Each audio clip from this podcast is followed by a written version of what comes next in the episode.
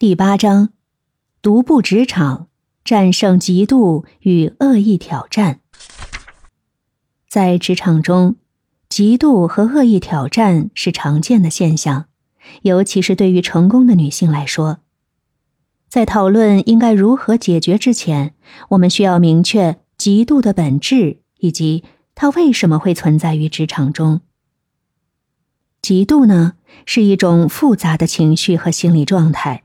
它涉及对他人的优势、成就或资源感到羡慕和不满，并带有一种希望自己能够拥有类似东西的情感。从心理学上来说，嫉妒的本质可以从以下几个方面来理解：第一，自我评价与自尊。嫉妒通常源于对自己价值或能力的不安全感。当一个人与他人进行比较的时候，如果感觉自己处于劣势或缺乏某种优势，就容易产生嫉妒情绪。嫉妒反映了这个人对自身价值和自尊的关注。第二，社会比较和竞争。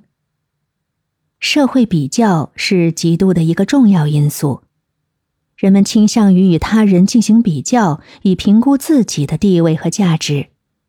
当他人的成功或成就凸显出自己的相对劣势时，嫉妒就会出现。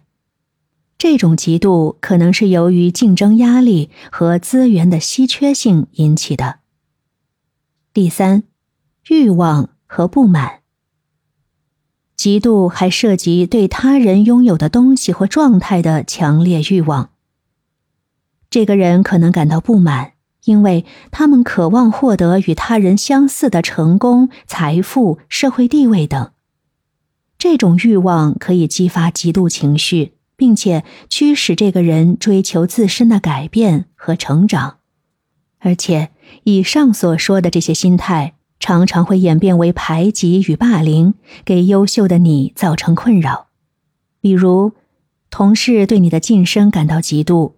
故意传播谣言，贬低你的能力和成就，或者上级对你的工作表现感到威胁，刻意给予更多的压力和任务，以期你失败；或者在会议上，有人恶意批评你的提案，并试图破坏你的声誉；再或者，其他团队成员对你的领导地位心存不满，暗中阻挠你的工作计划和决策。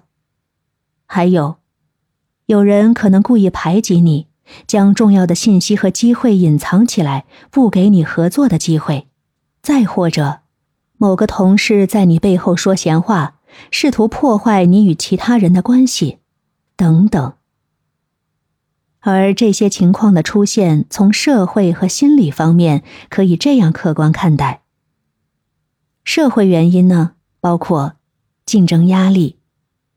在竞争激烈的职场中，人们可能感到自危，他们会努力保护自己的地位和资源，导致排挤和霸凌行为的出现。第二，权力结构，权力不平衡和不公正的组织结构可能促使某些人利用自己的地位来排挤和欺压他人，以保持他的权力和控制。